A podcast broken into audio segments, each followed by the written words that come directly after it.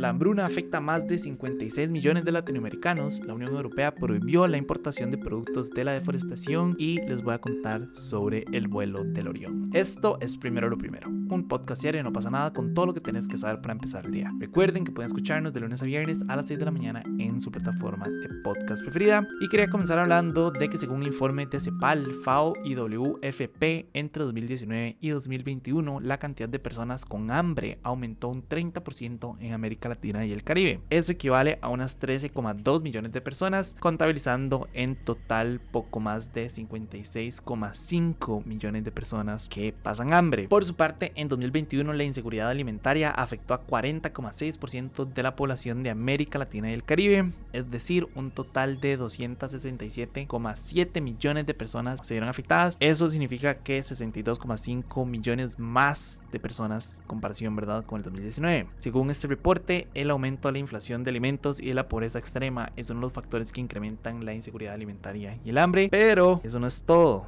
obviamente. Ustedes saben que siempre tienen que haber noticias peores. Según la CEPAL, la incidencia de la pobreza extrema en la región aumentará 0,2 puntos porcentuales en 2022 y podría alcanzar a las 81,8 millones de personas. Creo que este es un tema que ya hemos hablado antes, ¿verdad? O muy parecido, que estamos hablando de, de, la inseguridad alimenticia y cómo la hambruna, ¿verdad? De un aumento en Europa y en el resto del mundo, ¿verdad? Y ahora, ¿verdad? Tenemos el caso muy específico de, de América Latina y el Caribe. En Costa Rica, ¿verdad? No se queda atrás con, con estas cifras. Entonces, obviamente es preocupante ver cómo hay diferentes factores directos e indirectos que afectan, ¿verdad?, en la hambruna. Por ejemplo, obviamente tenemos que hablar del cambio climático, tenemos que hablar de la deforestación. Tenemos temas como, ¿verdad?, la guerra en Ucrania, ¿verdad?, que, que ha hecho que, el, que los mercados se, se, detengan, que la producción y la exportación de ciertos productos no sea tan accesible y en general, ¿verdad?, el carecimiento de un montón de los productos, y pues están pasando factura en este caso tan específico, y, es, y es difícil, ¿verdad?, pensar que vamos a vivir en un mundo en el que hay personas que viven y que ganan miles de millones de dólares al, bueno, miles de millones no sé qué tanto, ¿verdad? Pero sí hay personas que ganan millones o miles de dólares al mes y después tenemos a otra persona o un grupo muy, muy, muy, muy grande de personas que con costos pueden costearse un plato de comida al día, ¿verdad? Entonces obviamente queda muy en evidencia que la distribución de la riqueza está como muy mal distribuida en el mundo. Y yo sé que la gente va a decir como, es que no es tan fácil,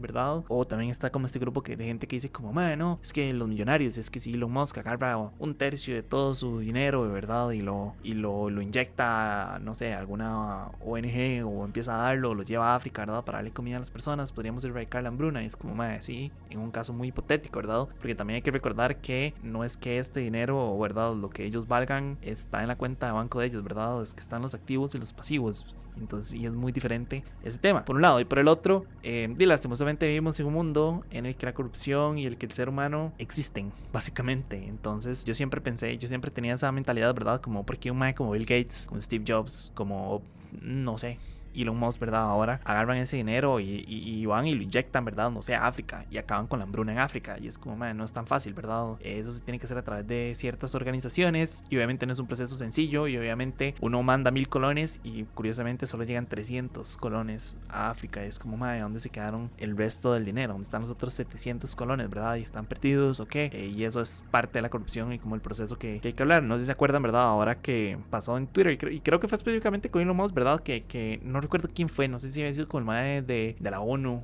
como el director de la ONU, no, no, recuerdo bien quién fue que le dijo como, es que usted podría solucionar la hambruna. Y le dijo como, ok, hágame un plan y dígame cómo vamos a solucionar esta vara y yo le hago un cheque y solucionamos el tema. Y al final, ¿en qué pasó? Nunca llegó nada, ¿verdad? Porque es ese mismo tema que yo les hablo. Es como no es tan fácil erradicar la hambruna eh, mundial, especialmente cuando uno considera que hay demasiados procesos, demasiada burocracia y que en general hay como demasiada corrupción y que obviamente cuando una persona ve que se está movilizando 5 billones de dólares va a decir como, ah, sí, se pueden perder 2 millones de dólares y nadie se dar cuenta. Y, y ese no es la única persona que piensa así, otras 10 personas más lo piensan, ¿verdad? Entonces empieza a desaparecer dinero de manera importante y al final de pues la avaricia del ser humano nos gana. Entonces, nada, acabo de meterme como en un portal de negativismo. Entonces, pasemos a la siguiente noticia, que es un poco más, pues, no, en realidad es mucho más positiva. Y es que la Unión Europea selló un acuerdo para prohibir la importación de productos que hayan contribuido a la deforestación, como por ejemplo el cacao, el café, la soya, el aceite de palma, la madera, la carne bovina y el caucho. Incluso, ahora que me acuerdo, eh, hablaron de algunos derivados como el cuero, el chocolate, muebles, incluso el carbón vegetal. Ahora, ¿por qué está pasando esto, ¿ok?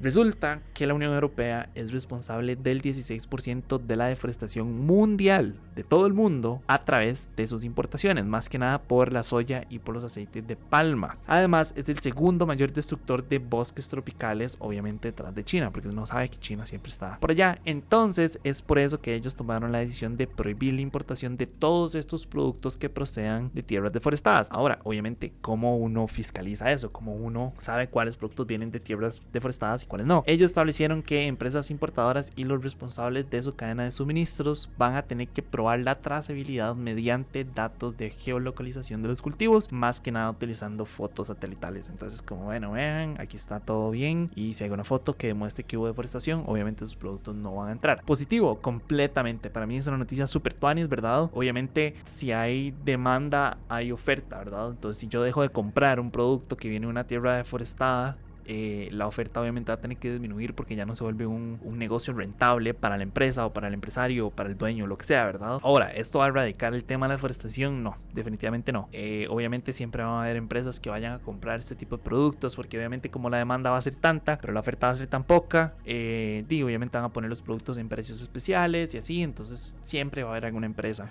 que va a aprovecharse de esta situación y va a ser como, ah, bueno, me puedo comprar caucho o no sé, cuero o chocolate a la mitad del precio de lo que está pagando el resto de la Unión Europea y puedo sacarle el 100, el 200% de, de lo que estoy gastando, ¿verdad? Entonces, es una vara muy común, lastimosamente. Entonces no sé, o sea, genuinamente no sabría decirles si va a erradicar como el tema de la deforestación, pero creo que sí es un golpe bastante directo a esta, a esta industria. en general me parece positivo todo lo que tenga que ver como con combatir la deforestación, lo que tenga que ver con debatir, eh, con, con, luchar, ¿verdad? Contra el cambio climático me, me parece positivo y creo que esto es un paso gigante ¿verdad? Hacia, hacia ese futuro verde y como alentador que tanto estamos buscando como humanidad, o al menos yo como individuo estoy buscando. Ah, bueno, antes de pasar al, último tema, ustedes ya saben lo que viene. Eh, nada más lo voy a hacer rápido. Recuerden que nuestro fistón navideño está a la vuelta de la esquina. Es este jueves 8 de diciembre a las 8 pm en la cantina SCCA en La Cali. Literalmente está a la vuelta de la esquina, es mañana. Entonces, más para que se lleguen, vamos a tener un show en vivo, van a haber trivias, va a haber un DJ. se supone que va a haber ahí como un show de comedia La Habana. Entonces, eh, lleguense. En realidad, el show no es como la gran parte de la fiesta. En realidad, la fiesta es la gran parte de la fiesta. Entonces, y nada más, lleguen, hablemos un rato, veamos un poco de guaro. Es, literal, la excusa perfecta para que se monten en la carreta navideña, la carreta de diciembre. Entonces, si se van a montar una carreta, súbanse en la carreta con nosotros, y caguémosla por todo diciembre. Pero bueno, ya para cerrar, hablemos de la cápsula espacial Orión, la cual sobrevoló la Luna este lunes a menos de 130 kilómetros de su superficie. Básicamente, con esta vuelta se aprovechó la atracción gravitatoria de la Tierra, perdón, se aprovechó la atracción gravitatoria de la Luna para impulsar la cápsula en su trayectoria de regreso a la Tierra, marcando el inicio del final de la primera misión del programa Artemis de la NASA. Ya les voy a explicar por qué es el inicio del final, porque en realidad la misión no trataba sobre eso, la misión trata sobre el final, pero ya casi les explico.